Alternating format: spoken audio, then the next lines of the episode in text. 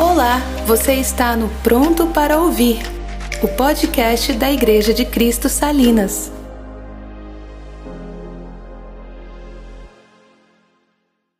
Ao anjo da igreja em Pérgamo, escreva: Estas são as palavras daquele que tem a espada afiada de dois gumes. Sei onde você vive, onde está o trono de Satanás. Contudo, você permanece fiel ao meu nome e não renunciou à sua fé em mim. Nem mesmo quando Antipas, minha fiel testemunha, foi morto nessa cidade onde Satanás habita. No entanto, tenho contra você algumas coisas. Você tem aí pessoas que se apegam aos ensinos de Balaão, que ensinou Balaque a armar ciladas contra os israelitas, induzindo-os a comer alimentos sacrificados a ídolos e a praticar imoralidade sexual. De igual modo, você tem também aqueles que se apegam aos ensinos dos nicolaítas. Portanto, arrependam-se, senão virei em breve até você e lutarei contra eles com a espada da minha boca. Aquele que tem ouvidos, ouça o que o Espírito diz às igrejas. Ao vencedor darei do maná escondido também lhe darei uma pedra branca com um novo nome nela inscrito, conhecido apenas por aquele que o recebe. Então a gente tem aqui uma, uma profecia. Deixa eu só ajeitar aqui.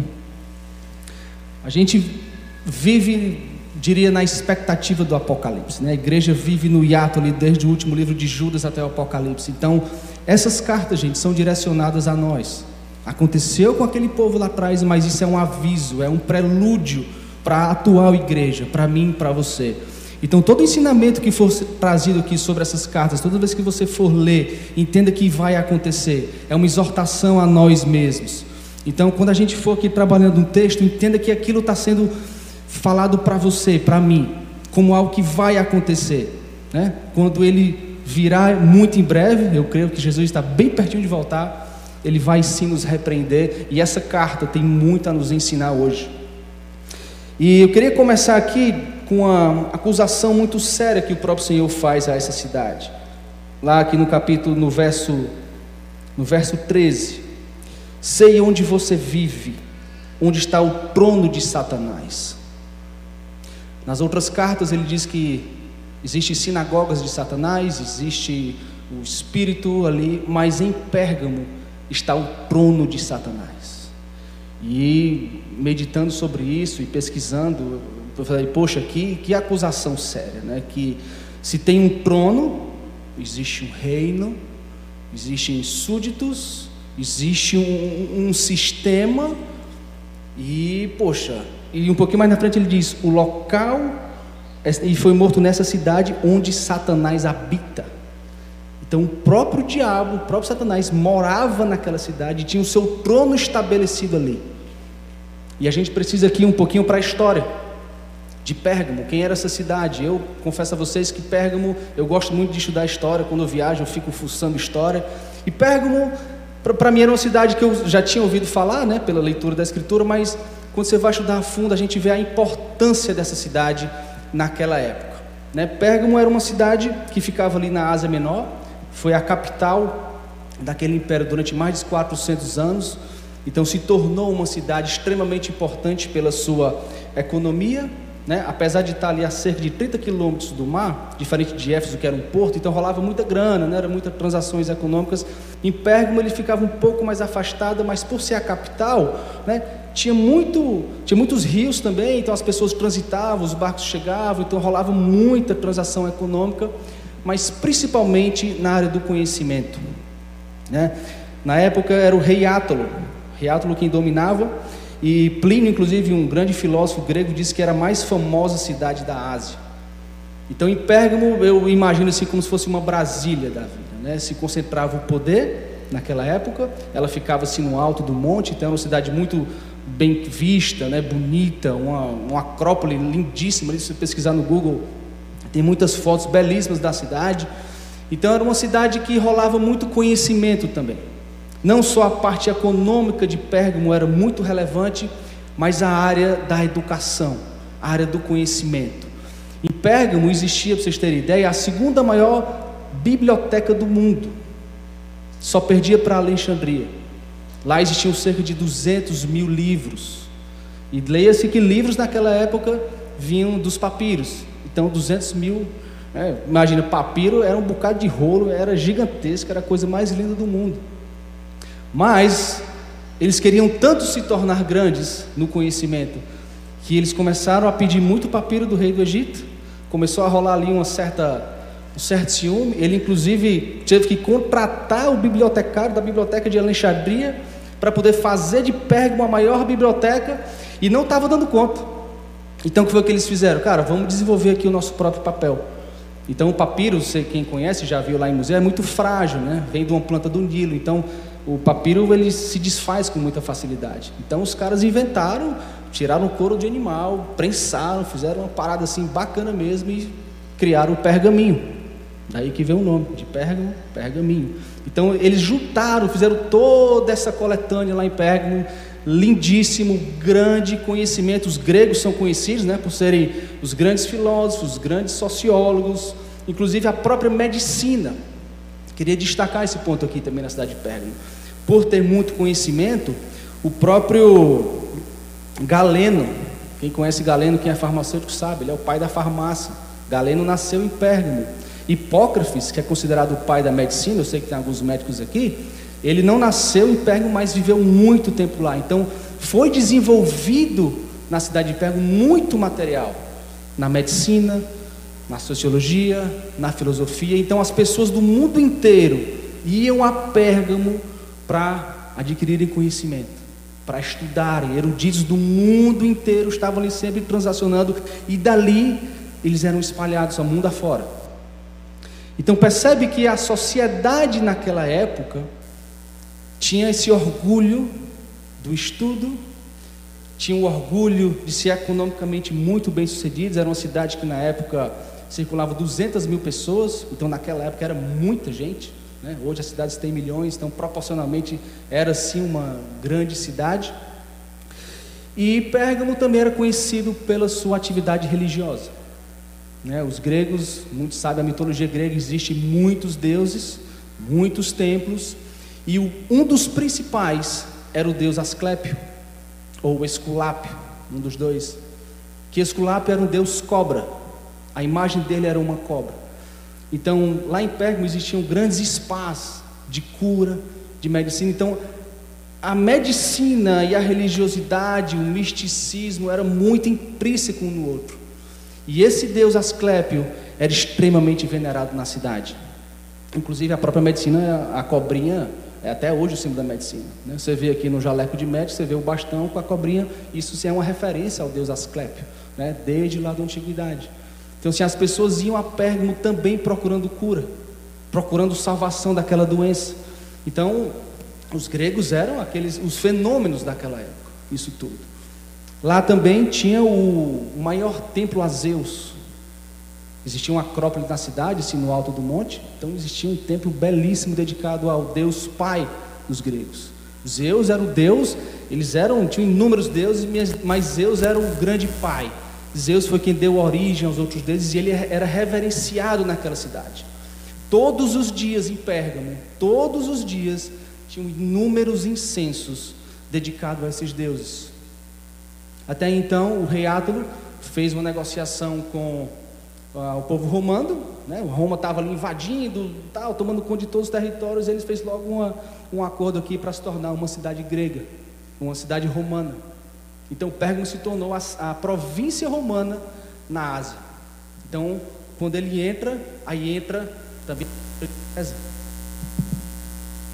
Então, quando Roma toma conta dali, César também começa a ser adorado.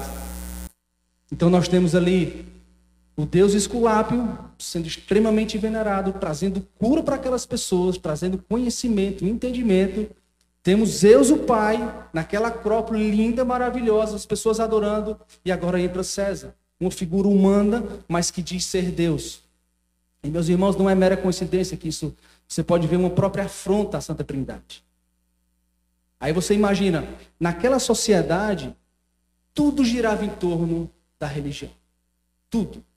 Era extremamente misturado. Você não conseguia fazer parte da sociedade se você não usasse, por exemplo, cordões com a cobra, ou você não participasse daquelas festas dos bacanais, né? referência ao deus Baco. Então toda a sociedade precisava estar misturada com esse contexto, senão você não era ninguém. É muito diferente de hoje. Hoje a gente olha aqui para todo mundo com roupas iguais a qualquer gente de qualquer outra religião, por exemplo.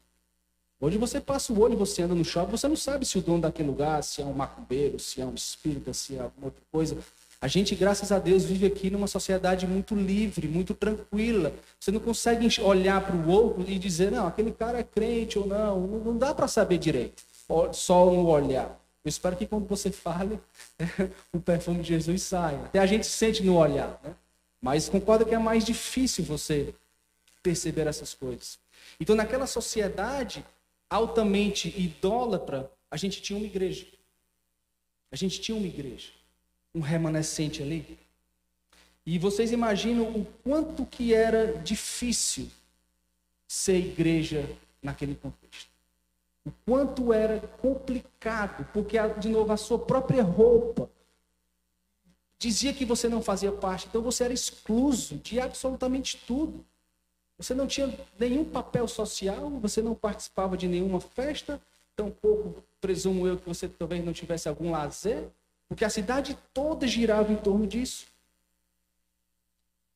E no verso 13 ele diz: Contudo, você permanece fiel ao meu nome e não renunciou à sua fé. Cara, que, que momento. Que, imagina o Senhor Jesus dizer isso para a gente hoje. Cara, a despeito de todo esse contexto, de toda essa bagunça, de toda essa idolatria, você permanece fiel. Você permanece firme à minha palavra. E aqui ele vem, nem mesmo quando Antipas, Antipas era um dos pastores da igreja em Pérgamo, minha fiel testemunha foi morto nessa cidade onde Satanás habita. Gente, Antipas foi morto, a história conta, a Bíblia não relata, mas se for estudar a história, Antipas foi morto dentro de um boi de bronze. Tem até um filme que relata isso. Eles pegaram um boi feito de bronze, era oco por dentro, colocaram ele lá em cima de uma fornalha e ele foi morto, asfixiado e queimado, simplesmente pelo fato de não ter negado a sua fé. Então foi um Marte. Eu olho para isso, meu irmão, e eu penso, cara, Será que a gente era capaz de, de se sustentar nesse nível? Porque o Brasil é um país livre ainda. A gente sofre, sofre uma perseguição, mas eu diria que é uma perseguição de internet, talvez, em rede social. Você fala alguma coisa, alguém no máximo ali vai criticar. Eu acredito que esteja piorando, mas venhamos e concordamos que é muito tranquilo comparado com o que essa galera vivia. Imagina todo um sistema, você ser excluso por conta do que a gente está fazendo aqui, por exemplo. As roupas eram diferentes, o pensamento era diferente, a mistura era, era é, é diferente. E aquela igreja precisava permanecer fiel. Aí, meu irmão, fiel a quê? A isso aqui, ó. Fiel a essa palavra. De capa a rabo como diz, de capa a capa. Gente, como é difícil ser fiel às Escrituras. Nesse nível, nesse nível. E a gente vai trabalhar um pouquinho mais, mais na frente. Então, todo esse contexto, vocês estão pegando a, imagem, né? Eu gosto de, de viajar, levar a gente aqui como se fosse uma viagem ao tempo e se colocar naquela situação. Imagina aquela cidade idólatra, a gente sendo excluso e tudo. E ele diz o seguinte: No entanto, tenho contra você algumas coisas. Você tem aí pessoas que se apegam aos ensinos de Balaão, que ensinou Balaque a armar ciladas contra os israelitas, induzindo-os a comer alimentos sacrificados a ídolos e a praticar imoralidade sexual. Então o Senhor, no começo ele vem e diz: gente, em meio a todo esse contexto, você permanece fiel. Você não negou o meu nome. No entanto, existem algumas pessoas, e eu só queria ressaltar isso. Não é toda a igreja, mas alguns. Alguns que se envolveram, alguns que se deixaram levar pela doutrina de Balaão. Todo mundo sabe quem foi Balaão? Deixa eu voltar um pouquinho na história aqui também. Está lá em Números 22. São vários capítulos. Números 22, 23, 24 e 25. Quem foi Balaão? O que é essa doutrina de Balaão? Balaão foi um profeta, na época ali de Josué. Josué estava ali em grande expansão do reino de, Israel, estava ali tomando as cidades. E finalmente eles chegaram na cidade de Moab, a região ali dos Moabitas. E o rei Balaque, olhando para aquele exército, já tinha visto o que tinha acontecido com todos os outros povos, disse cara, não vai dar para derrotar essa galera não. Olhou assim do monte e disse, bicho, tá complicado aqui. Era enorme já o exército de Israel. E ele pega e chama Balaão. Balaão, cara, vem cá, vamos aqui fazer alguma coisa. Eu lhe pago o que você quiser. Bote um preço. Qualquer coisa, riqueza, casa, carro, bote o preço que você quiser para que você profetize contra aquele povo. E Balaque, apesar de ser um profeta, se mostrou alguém bem corrompido. Né? Então eles subiram no monte. A Bíblia conta que eles, Balaque e Balaão, quando Balaão foi profetizar contra o povo de Israel, eu imagino assim que enganchou. Enganchou e ele não conseguiu. Lançou foi uma palavra de bênção sobre aquele povo. E Balaque ficou indignado. Imagina, você pagar aqui por um serviço e o cara fazer exatamente o contrário. Diz, cara, não vai rolar não. Profetizar contra. Tentou uma segunda vez, uma terceira vez, uma quarta vez, não saía. Não saía maldição da boca daquele homem. Aí o ensinamento que eu tenho sobre isso, e queria mais uma vez encorajar aqui. Gente, qualquer coisa que vier contra você, não pega. Qualquer maldição que vier contra você, não vai pegar. Porque nós somos lavados pelo sangue de Jesus. Nós somos literalmente blindados pelo sangue do Cordeiro. Então existe sim uma proteção espiritual em nós. Eu já passei situação, já contei aqui uma vez lá atrás, onde uma funcionária minha pegou uma camisa e foi fazer uma obra mesmo de passou o fim de semana no terreiro para querer se engraçar comigo, alguma coisa assim. A gente sofreu a opressão lá em casa. Foi difícil, foi complicado, mas não cedeu. Depois, uma grande amiga dela que a gente conheceu disse assim: olha, a pessoa, a funcionária, estava indignada. Porque o próprio pai de santo disse que, olha, procure outra pessoa para você fazer uma obra. Porque nele não pega, não. Nele não pega. Por quê, gente? É o sangue de Jesus. Porque um dia eu cheguei e me entreguei a minha, eu entreguei a minha vida a Ele. Então essas coisas não, não se preocupe, porque não pega. Quando a gente estava aqui arrumando, o que há 15 dias atrás, né? Foi 15 dias que a gente começou. Eu estava bem ali na, na, porta do portão, tirando ali os matos, o que, ajudando o pessoal. Aí tira, cavaram-se bem profundo, rapaz, saiu um bocado de, de, de, de bijuteria, de, de pulseira, de, de, cordão, brinco, lá vai. Tudo novo, tinha etiquetazinha de novo. Aí a gente olhou assim um para o outro e disse, cara, o que é isso? Pai, só pode ser, ser macumba, assim. É, é, mais comum do que a gente imagina. Funcionários que, que pegam as coisas dos seus senhores, dos seus patrões e, fazem obra. Agora, pergunta se a gente ficou preocupado. Pergunta se a gente fez disso vamos dizer assim, um, um furdunço grande. Ah, estamos preocupados porque no terreno da igreja fizeram de macumba e aí o que é que nós vamos fazer? Gente, é irrelevante, não atinge.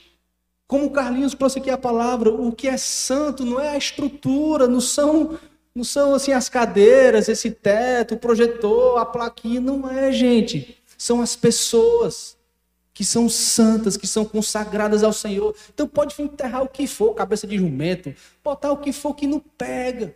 A gente não precisa se preocupar tanto com isso. Agora, qual foi o grande perigo e a grande cilada de Balaão? Depois dessa quarta vez que ele não conseguiu profetizar contra, e Balaque ficou desesperado porque, cara, eu não vou conseguir derrotar esse exército. Aí o que é que Balaão disse? Cara, coloca prostitutas ao redor. Coloca assim umas moças bem bacanas, assim, ao redor do acampamento. Deixa ali na beira. Que eles mesmos vão lá. Eles mesmos vão se corromper. E infelizmente foi isso que aconteceu. Os israelitas viram aquelas mulheres que estavam fora, começaram a se envolver. E com isso começaram a adorar os seus deuses, começaram a ter filhos com elas. Então eles causaram a própria destruição. O Senhor pegou e disse a Josué: Josué, essa galera aqui tira do acampamento e taca fogo. Literalmente. Está lá relatado em números. Depois você dá uma olhadinha. Então a minha preocupação né, comigo, com a igreja, não é com o que vem de fora, mas é o que está saindo aqui de dentro. O que está no nosso coração. Porque aqueles homens conheciam a lei do Senhor, conheciam a regra, tinham Josué ali como aquele líder íntegro, mas estavam andando pelas beiradas. Esse pastor aqui, gente, honre a vida dele. Porque o que eles ensinam a nós aqui, eu, pelo menos eu carrego no fundo do meu coração. E uma vez o Dino me disse assim: quem está no centro não se preocupa com as beiradas. Então, muitas vezes, irmão, eu digo, minha vida de crente, já ouvi muito. O que é pecado? Se eu tomar 10 copos de cerveja é pecado? falei, cara, a cerveja em si, o vinho, é, o pecado não está ali. O pecado está você se embriagar, você perder o juízo. Então, se você está preocupado em qual é o limite, se eu disser, por exemplo, que é 10, então você vai beber 9. Então, literalmente, eu estou andando aqui, ó. Estou andando na beira. O risco de cair é grande. Preciso fazer o quê? Voltar para o centro. Estar no centro. Porque ali, o que está fora, o que está nas beiras, cara, não importa. Imagina que os israelitas que estavam, por exemplo, no centro, perto do tabernáculo de Deus, eles se engraçaram com as prostitutas? Não. Aqueles que estavam nas beiradas, aqueles que estavam na periferia, foram aqueles que trouxeram maldição para o próprio acampamento. Então, Logo em seguida também, Deus diz: de igual modo, é, igual modo, você tem também os que se apegam aos ensinos dos nicolaítas. Quem eram os nicolaítas? Era uma seita criada dentro da igreja que basicamente dizia que não havia separação, desculpa, que havia separação entre o corpo e a alma. Tudo que você faz no corpo não importa desde que a sua alma esteja conectada com Deus. Então, era uma doutrina de mistura, uma doutrina de, de, de, de, de ter tudo ali entranhado no outro. Que quanto mais você peca, mais você, mais você exerce a graça de Deus sobre você. Veja que lá em, em, no verso 6, na carta a, na carta a Éfeso, ele diz, só lembrando a vocês, uma coisa tenho a seu favor, a favor da igreja de Éfeso. Você odeia a prática dos nicolaítas, como também eu as odeio. Gente, no nome de Jesus, não vamos, de certa forma, romantizar Deus, no sentido que Deus não odeia nada, Deus não odeia, de fato, Deus não odeia ninguém, mas Ele odeia as práticas. Ele odeia o que a igreja estava fazendo naquela época e hoje. Que era o que, gente? Misturando. Sendo conivente com tudo. A gente na igreja hoje, como sociedade, vive uma área cinzenta. Como a tolerância deu lugar ao. Assim, tomou o lugar do respeito, por exemplo. Essa palavra aqui está sendo dissolvida. Está sendo assim, dissoluta com água, como se estivessem colocando água no evangelho e dizendo: não, isso não é mais pecado. Isso aqui hoje pode. Porque a sociedade mudou. A gente vê isso de grandes líderes sendo é, grandes líderes falando isso, gente. Gente, pecado é pecado e tem nome. Eu tenho um compromisso diante do meu Deus de pregar isso aqui, todo esse livro de capa a capa, do jeito que ela é. Não são as minhas opiniões que valem, servem de alguma coisa talvez. Mas essa palavra precisa ser pregada na sua essência, com toda a dureza que ela tem. E é interessante porque aqui em cima ele diz: essas são as palavras daquele que tem a espada afiada de dois gumes. Ele já começa aí uma espada afiada de dois gumes, aquela que corta e aquela que cura, aquela que é capaz de separar medulas e juntas. Então ela é precisa. Ela não tem área cinzenta. Então os irmãos aqui de Pérgamo estavam sendo, sendo, assim, trazendo para perto deles essas doutrinas, porque você de novo imagina a sociedade toda vivendo o paganismo, a idolatria, e a gente está aqui totalmente excluso, não fazendo parte de nada, o que é que a gente precisa fazer? Ceder. Ceder algumas coisas.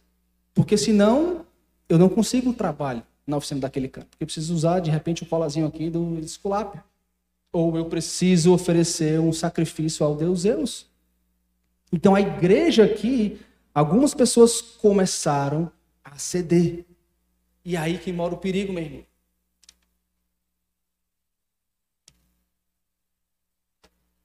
É aqui que mora o perigo. Será que nós estamos cedendo? Será que nós estamos sendo a igreja que abre mão dos valores e princípios dessa palavra? Eu sei que quando a corda aperta é quando a gente geralmente cede. Eu sei que o vídeo que está sendo aqui no YouTube pode se virar contra mim um dia. Porque eu, o meu compromisso, mais uma vez, é dizer que pecado é pecado. Se você adultera, é pecado. O Senhor te ama, o Senhor te acolhe. E eu acredito que uma das, um dos grandes problemas, eu estava refletindo sobre isso esses dias, é o, a questão do conceito. Inclusive, eu e a minha esposa, a gente, no, quando a gente estava noivo, nossas grandes brigas eram por conta de conceito. Por exemplo, eu entendia submissão uma coisa, ela entendia outra. Então, assim, o conceito de submissão para a gente era diferente, a gente precisou alinhar isso à palavra.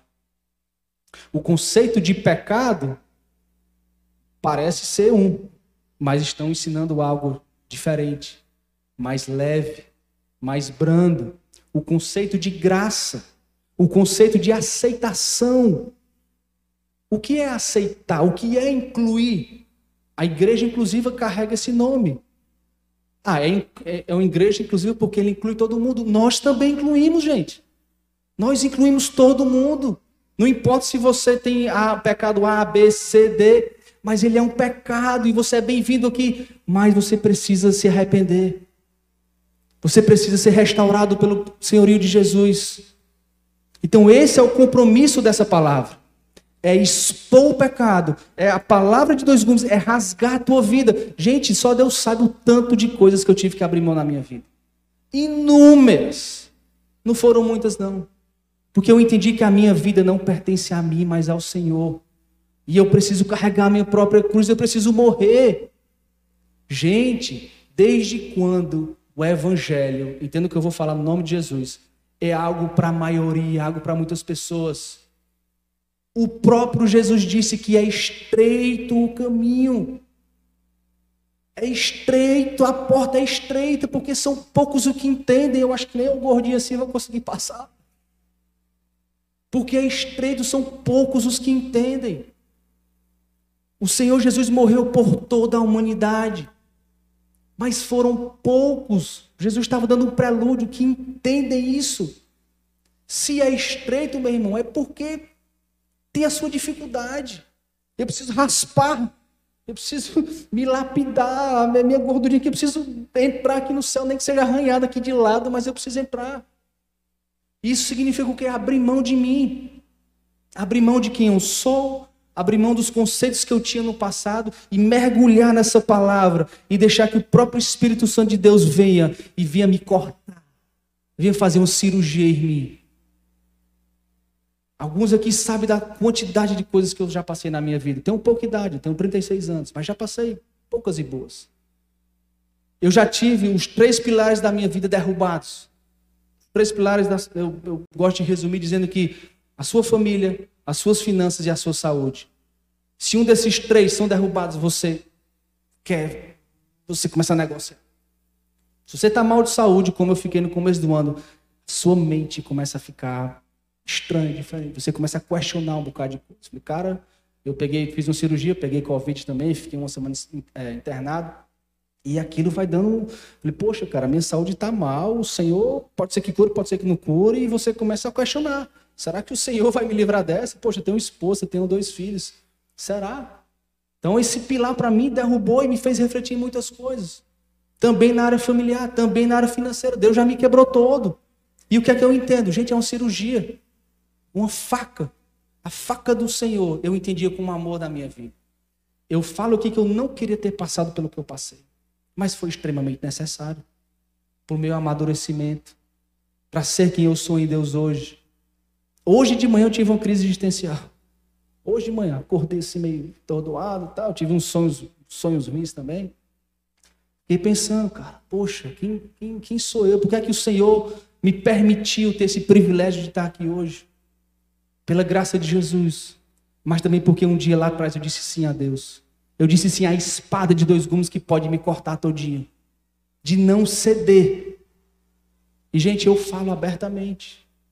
Para quem quiser ouvir, pessoas que foram lá em casa. A gente tem, inclusive, alguns amigos que se afastaram da gente porque nós falamos a verdade. Nós abrimos a Bíblia e cara, isso aqui é pecado. O seu namoro com aquele rapaz é pecado. O Senhor te ama, fica perto, mas é pecado. E Deus não é conivente com pecado nenhum. Deus odeia. Deus te ama, mas odeia o que você está fazendo, cara. Tem que mudar. Tem que se arrepender. E aqui nesse contexto, eu entendo que é como se a gente tivesse que pregar para a própria igreja, converter os próprios crentes porque está havendo essa mistura. Cada dia que passa, meus irmãos, a igreja está se misturando. A igreja está se corrompendo.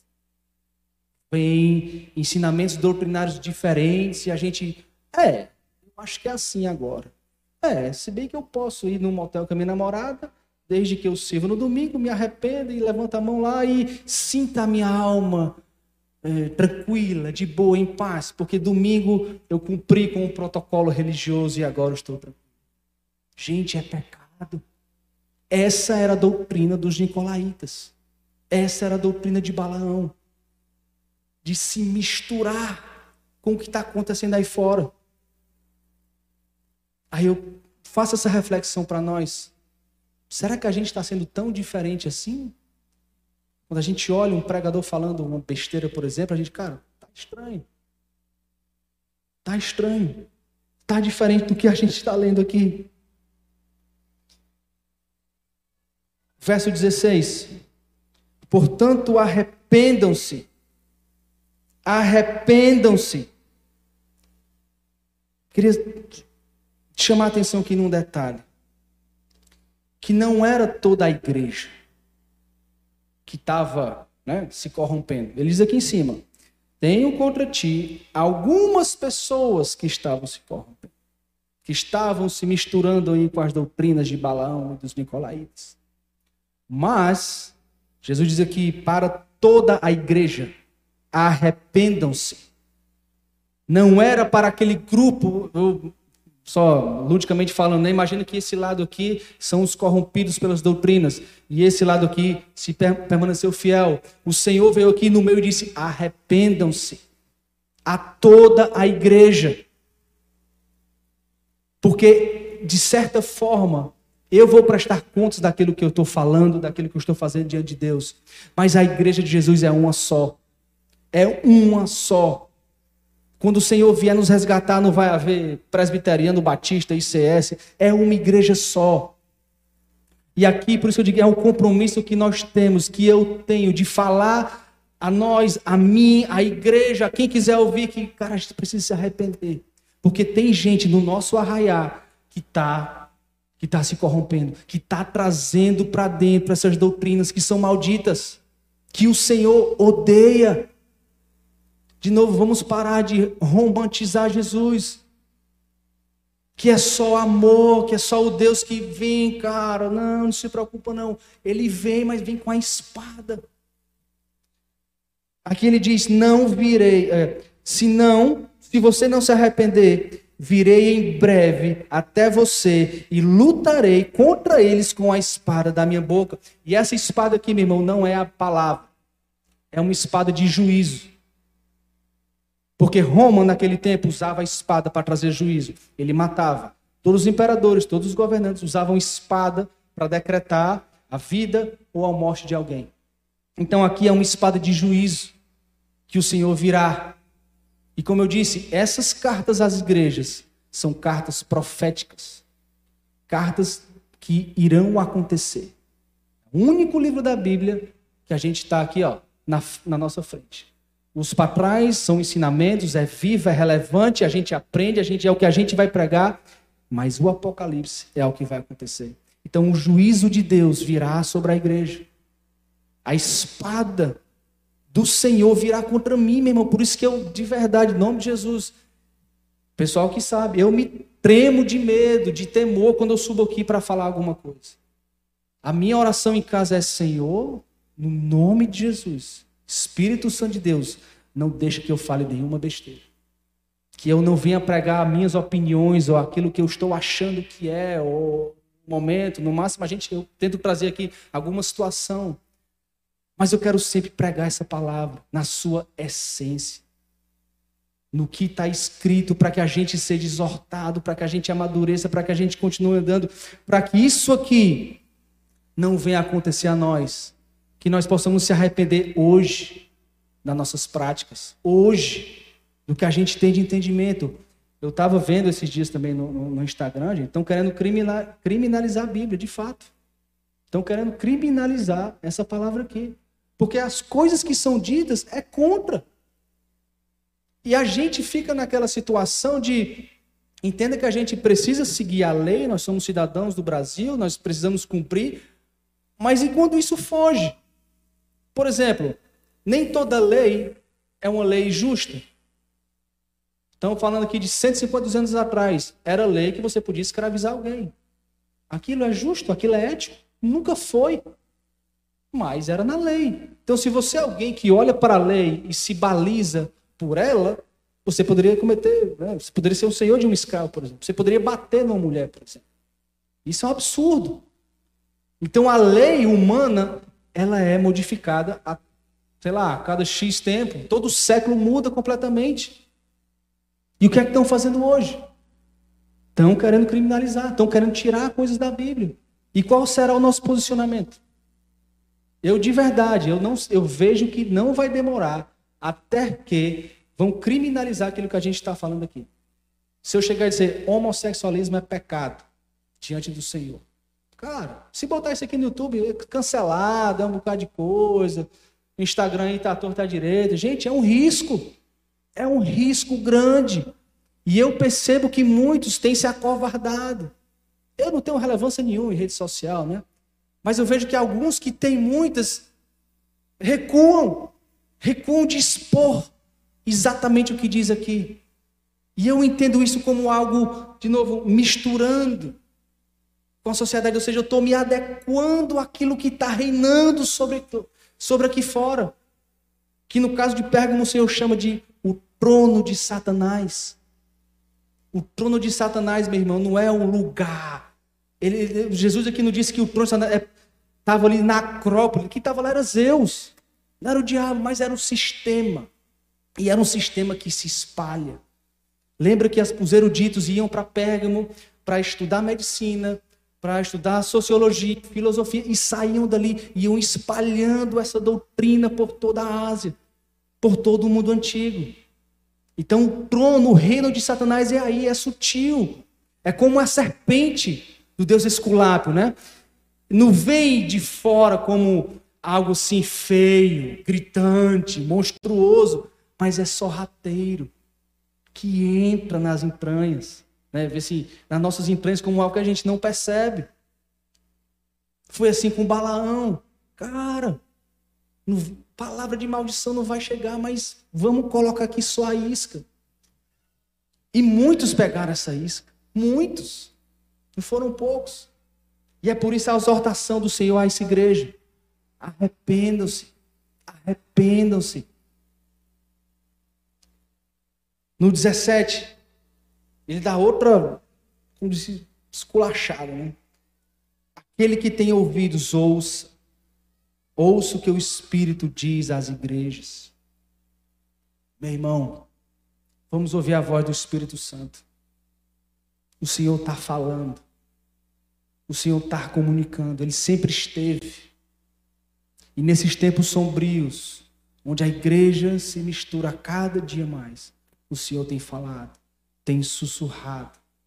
Algumas vezes, eu particularmente ouço o Senhor falando quase que audivelmente Claro, é, poxa, é, é para, igual a jumenta de balão. Vocês conhecem bem a história, né? Balão, o Senhor teve que abrir a boca no jumento para ele parar. Ele estava indo numa direção, a jumenta parou, travou, ele bateu, bateu, bateu, quis ir, quis ir, quis ir, a jumenta não foi, não foi, não foi, porque tinha visto um anjo na frente dele. Deus, Deus literalmente teve que abrir a boca, falou com voz humana para é, Balaão não continuar. E às vezes Deus fala assim, às vezes Deus sussurra no nosso ouvido. É leve, é uma brisa, é suave. E nessas horas eu acredito que seja um pouco mais difícil, vamos dizer assim, na caminhada cristã. Quando a gente ouve uma palavra do Senhor e a gente, poxa, será que eu estou no caminho certo? O Senhor vem confirmando isso no nosso coração, através da palavra. Mais uma vez, meu irmão, vamos deixar com que essa palavra seja o nosso balizador. Um balizador, como aqueles guardrails, né? Que tem estrada, cara. Ela, a capa dela é como se fosse literalmente uma guarda, um muro em outro. A gente não pode sair. Logicamente que na caminhada a gente vai querer ir para um lado, vai querer ir para outro. Mas na estrada, nesse caminho estreito, essa palavra é o nosso guia. Essa palavra é a nossa direção e a gente não pode sair dela, não, meu irmão. E é toda, é toda a palavra. Não vamos fazer seleção. Pensar alguns, ah, isso aqui é para mim, ah, isso aqui não é. Ah, aquilo ali é para aquela galera. Ah, isso aqui não é para mim. Ah, isso aqui é para aqueles que se, se levam pelas doutrinas de Balaão. Eu não, eu sou fiel. Arrependo-se, eu preciso me arrepender todos os dias. O comunicado que Deus dá às igrejas é para todos nós. É para a noiva do Cordeiro. É para a gente que está aqui em Fortaleza, em Recife, em qualquer cidade. É por toda denominação que a gente conhece. E a gente precisa espalhar essa mensagem antes que o Senhor venha com a sua espada. E aqui ele diz: o lindo de Deus é porque, de novo, ele vem com a espada, ele corta, ele nos humilha, nos deixa naquela situação de, cara, que a gente se acha assim um lixo, né? Como estava hoje de manhã, você se sente assim, cara, quem sou eu, né? Um nada, pecador, meus pensamentos, muita graça do Senhor. Mas da mesma forma que ele vem cortando, ele também dá um prêmio para aqueles que perseveram. Aqui ele diz, lá no 17: Ao vencedor darei do maná escondido. Gente, o maná escondido é o próprio Senhor. É a própria presença de Jesus. Lembre-se que aqui ele está vindo com espada de juízo, pedindo para a gente nos arrepender, mandando a gente nos arrepender. E aqueles que perseverarem, ele dará da sua própria porção. O maná é o convite ao banquete. É um convite ao banquete celestial que está nos aguardando. Maná era aquele pãozinho, né? Um, fosse uma espécie de pão dado lá para os israelitas que vinha diariamente. Maná é uma comida que precisa, ela não dá para você guardar, ela é todo dia. E o maná escondido é o Senhor que vai estar conosco todos os dias na eternidade. É quando eles nos buscar e dizer, cara, o maná escondido está aqui, sou eu. Vem para minha presença comer do meu banquete todos os dias, porque o próprio maná vai estar lá todos os dias. Eu não sei quem já teve uma experiência com Deus assim, de você chorar, de você literalmente sentir Jesus ali bem pertinho. Gente, é a coisa mais maravilhosa do mundo. Não tem nada, eu digo a você, não tem nada, não tem preço, não tem situação que seja mais gostosa, mais prazerosa do que você ficar ali sozinho, ou no teu quarto, ou na igreja, tem vários momentos, mas que você sente o Senhor ali pertinho. Cara, não tem banquete melhor. Não tem banquete melhor. Eu trago isso à minha memória toda vez que eu estou querendo como se assim, dar uma desviada dos meus pensamentos. Quando eu estou querendo fazer alguma coisa, quando eu lembro disso, eu falei, Senhor, como é gostoso a tua presença. Como é gostoso te experimentar.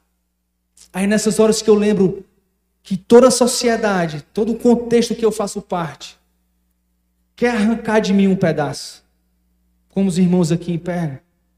Quer fazer com que eu me misture. Não, vamos dar um jeitinho Não, eu vou ceder aqui esse princípio, eu vou ceder esse valor aqui para poder conseguir um negócio novo. Eu gosto de fazer negócio. E às vezes vem à minha mente, poxa, eu vou fazer isso aqui porque é, tem uma, uma brechazinha daqui que eu acho que talvez dê certo, e mas de novo, quando eu penso, cara, não, não é isso que Deus quer para mim. Não é isso que vai me guiar. E por mais que esse, todo esse contexto querer entrar dentro de mim, eu falei: não, não, não, não, não, não, não, não, não, e abro mão. E abro mão. Porque eu também quero experimentar desse maná. Todos os dias, durante toda a eternidade. Isso aqui, meu irmão, vai passar. Tudo isso aqui vai acabar um dia, vai virar pó, vai, vão derrubar, seja lá o que vai acontecer. Leia todo o Apocalipse para você ver. A Bíblia diz que os poderes celestiais serão abalados. A lua vai cair, a estrela vai passar, isso aqui vai virar um caos. Esses filmes que a gente vê, eu acredito que muita coisa de fato vai acontecer mesmo. Terremoto, o negócio vai se rasgar, vai abrir, né? enfim. Vai acontecer, meu irmão. Por que, é que eu me preocupo tanto? Por que, é que eu me preocupo tanto com as coisas que estão aqui? Com a minha reputação, com o meu trabalho, enquanto que existe um banquete nos esperando. Existe um juiz que está à espreita ali, só esperando, observando olhando assim para a humanidade, vendo o que a gente está fazendo, vendo o que a própria igreja está fazendo. É fato que a igreja está se prostituindo, gente. O que é se prostituir é se vender. A igreja está se vendendo. É notório, não precisa de muito não. Basta ver aqui alguns poucos Instagrams, tal, alguns sites. Você vê, cara, algumas pregações. Eu olho assim e digo, meu Deus. E primeiro, de novo, são meus irmãos é a minha igreja, é o meu povo. Entenda que não há separação. Mais uma vez eu digo, arrependa-se é para toda a igreja. A gente, ah, eles vão se lascar, vamos dizer, porque estão para diferente. Gente, somos nós. Esse senso de comunidade, né? O Carlinhos falou, cara, isso faz parte da comunidade aqui, a comunidade lá fora também. Me dói, me dói pra caramba. E aqui também diz: também, além do maná, também darei uma pedra branca, com um novo nome nela inscrito, conhecido apenas por aquele que o recebe. Aqui é mais uma prova, no próprio texto, de que há um, um tribunal condenatório.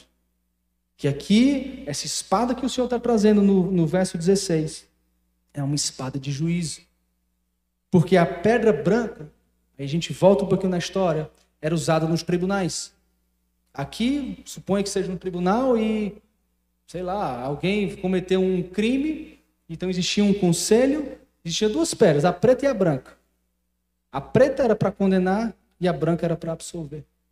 Então aqui Jesus está trazendo essa analogia dizendo que também ao vencedor darei uma pedra branca. Dizendo o quê?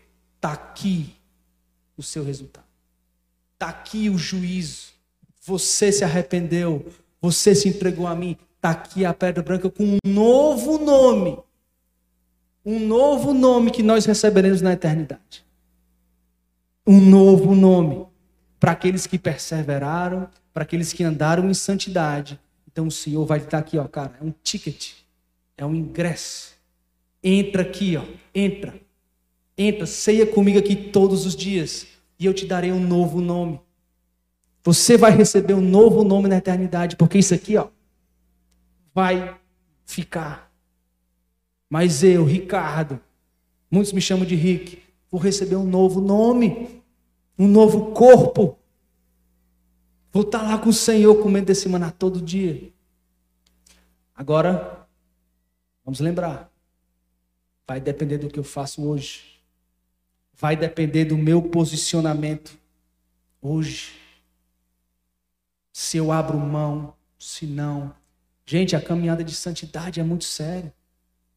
O processo de santidade, o processo, a caminhada é difícil, é complicada, ela dói, mas ela é necessária. Lá em Efésios 4, deixa eu abrir aqui, abre lá em Efésios 4. Lembrei disso agora.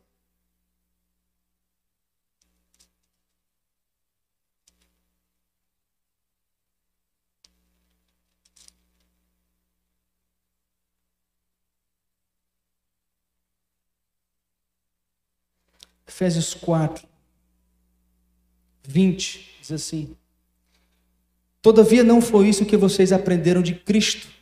De fato, vocês ouviram falar dele e nele foram ensinados de acordo com a verdade que está em Jesus.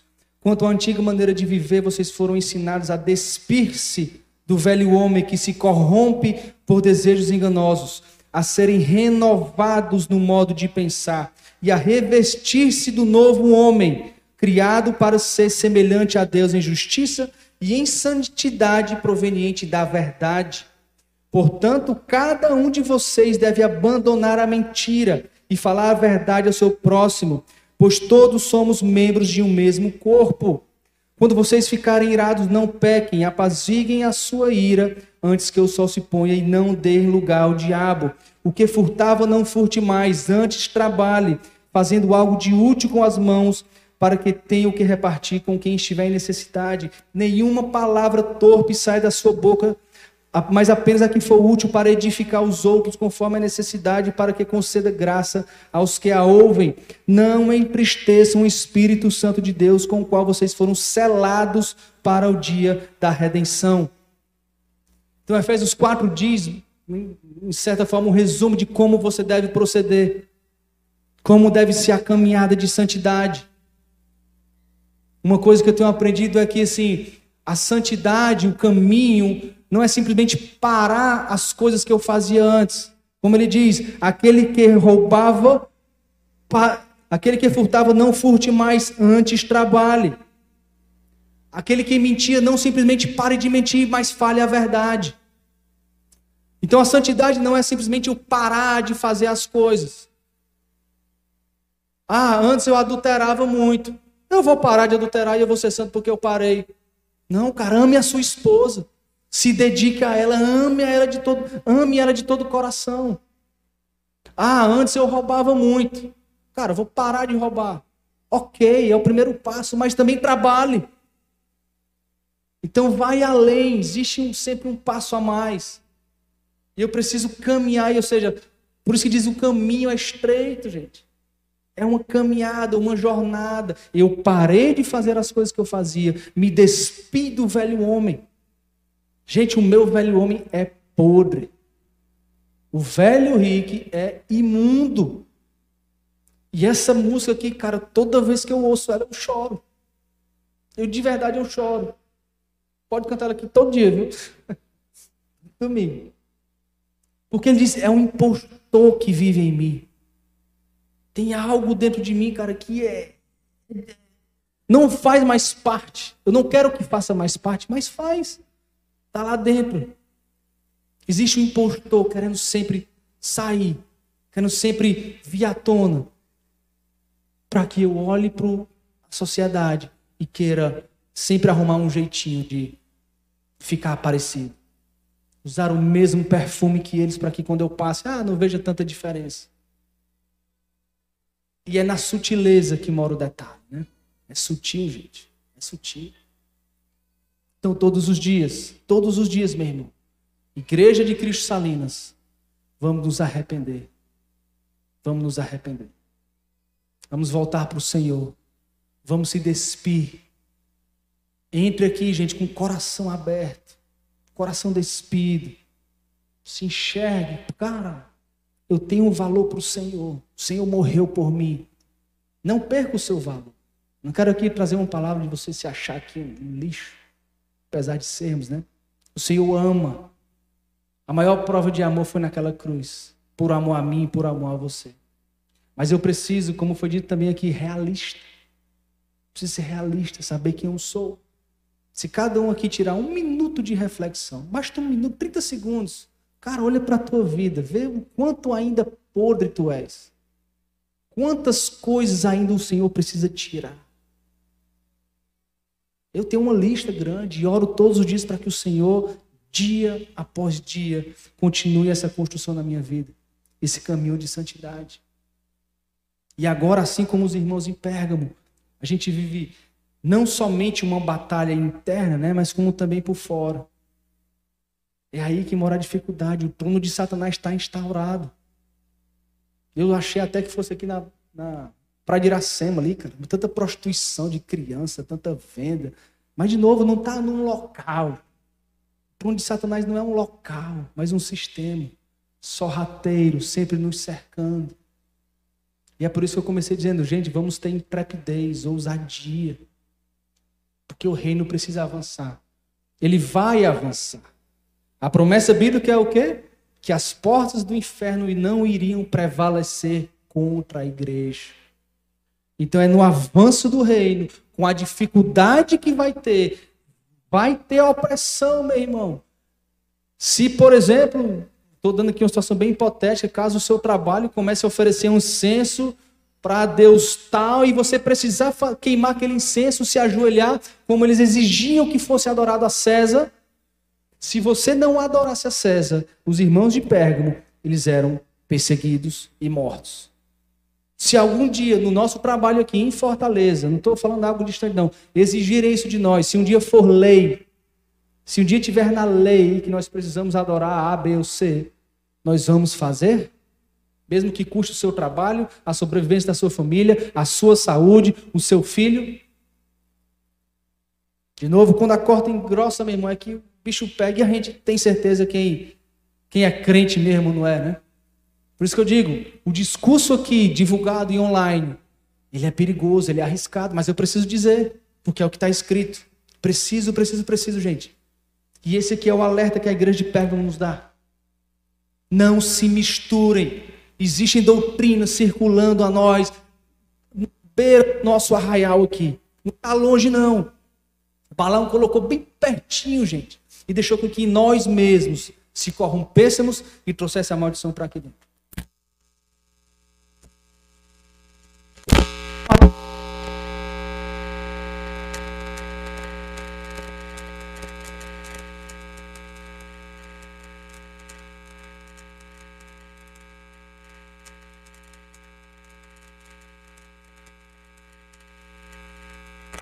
Dura, meio. Ai, Melissa, foi meio pesada aquilo que tu falou. Gente, é necessário. A gente, de novo, precisa vir aqui e dizer, cara, você é amado. A gente precisa trazer essa motivação para o corpo. Mas lembre-se que são dois gumes, a que cura e a que corta. Aqui a gente vai ter de tudo. A gente vai ter essa palavra aqui na sua integralidade. Não vamos querer misturar. Se tiver lei dizendo, ah, não pode mais pregar, se você disser que isso é pecado, que beber. Gente, Pouco me importa, a gente vai, a gente vai preso, a gente vai pregar na prisão, se for o caso.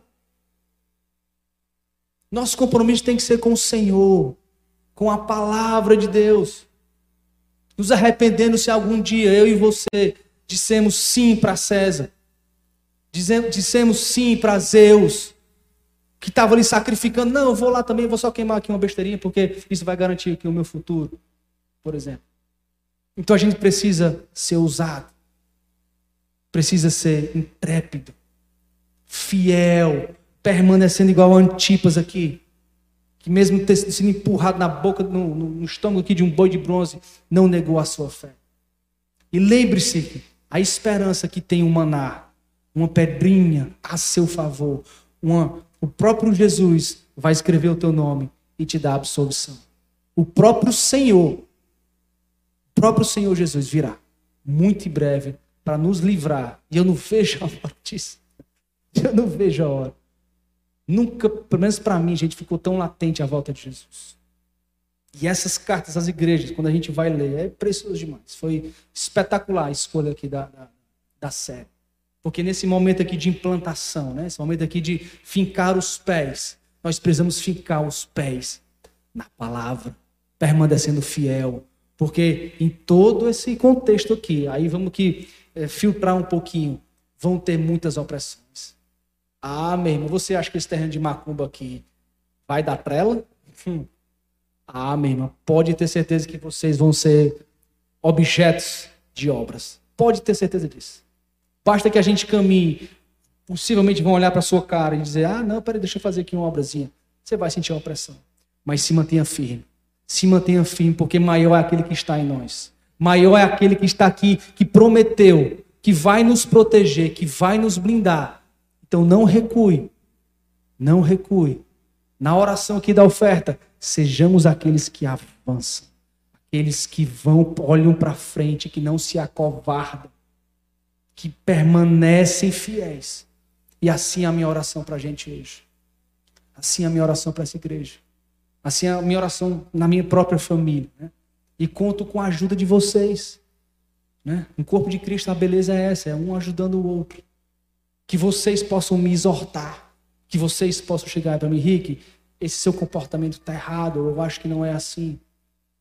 Eu digo aqui abertamente, eu dou carta branca para todo mundo que vem aqui me exortar. Pode me exortar, pode falar, venham falar comigo, porque eu quero estar nesse processo. Eu quero receber essa pedrinha branca, eu quero receber estar lá com esse maná do céu todos os dias com o Senhor. E é para isso que é necessário isso aqui, gente. O culto online é massa, é show de bola. É, um, é uma alternativa né, para aqueles que não podem, diante de tudo que a gente está vivendo. Mas isso aqui, isso aqui, gente, é que é o gostoso. Isso aqui é que é, é, é a beleza, a comunhão, o cheiro, né? É olhar assim para a cara de todo mundo, cara, como é bom estar tá aqui. Como é bom. Vamos se ajudar. Vamos ficar pertinho aqui um do outro, porque a gente vai precisar.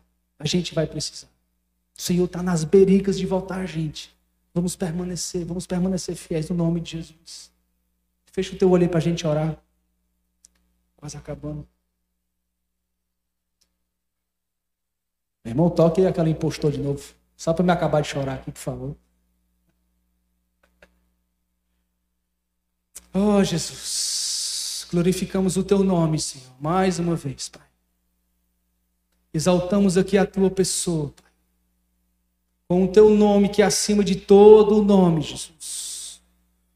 Nós nos prostramos, nos humilhamos diante daquele que tem o controle de tudo daquele que criou todas as coisas, do Senhor do universo, do Jesus que veio aqui em carne, subiu aos céus em majestade, Senhor, nós nos prostramos diante da tua maravilha, Senhor. Te agradecemos pela tua palavra, te agradecemos pela tua exortação, pela tua espada, Senhor, que vem para nos rasgar, trazendo separação, trazendo essa cirurgia tão linda, Senhor trazendo essa cura para nossas almas. Nós te adoramos, Jesus, nós te adoramos, Senhor, e te agradecemos, Espírito Santo, porque o Senhor habita em nosso meio. O Senhor está aqui presente, nos rondando, nos circulando, falando aos nossos corações. Obrigado por ser esse Deus tão real, tão vivo, que desde a eternidade esteve presente. Oh Deus, fala com a tua igreja, Senhor. Fala com cada coração aqui, Senhor. Que essa palavra entre no nosso coração, para encontre um lugar fértil, para germinar, Senhor.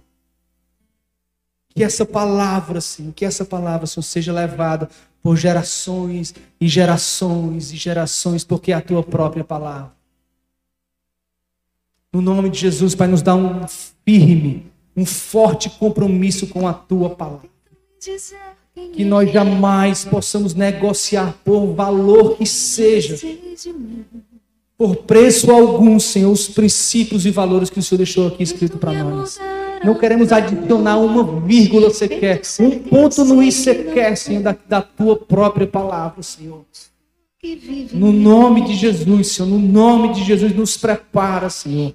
Nos prepara, Senhor, para avançar aqui nesse reino, nessa comunidade que o Senhor nos confiou trazendo a palavra da verdade, trazendo uma pregação de arrependimento de quem nós somos realmente em Ti, Senhor.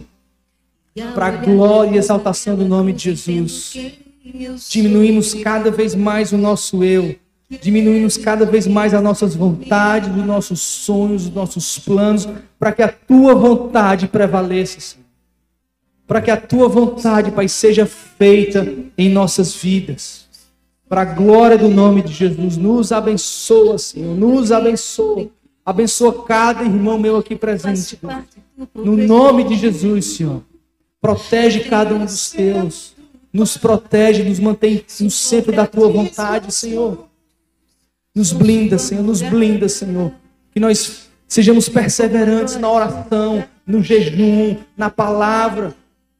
Para a glória do nome de Jesus e nos dá condições, nos dá estratégias, nos dá discernimento, sabedoria, Senhor, para saber como falar, como agir, como abordar essas pessoas, Senhor. Para a glória do nome de Jesus, mata o nosso eu, Senhor. Mata o nosso eu. Que não seja o Rick falando, que não seja fulano, ciclano, beltrano, mas o teu próprio espírito, Senhor, fluindo, fluindo, agindo em cada passo que nós dermos. Para a glória do nome de Jesus. Você também encontra essa mensagem em vídeo em nosso canal do YouTube, Igreja de Cristo Salinas.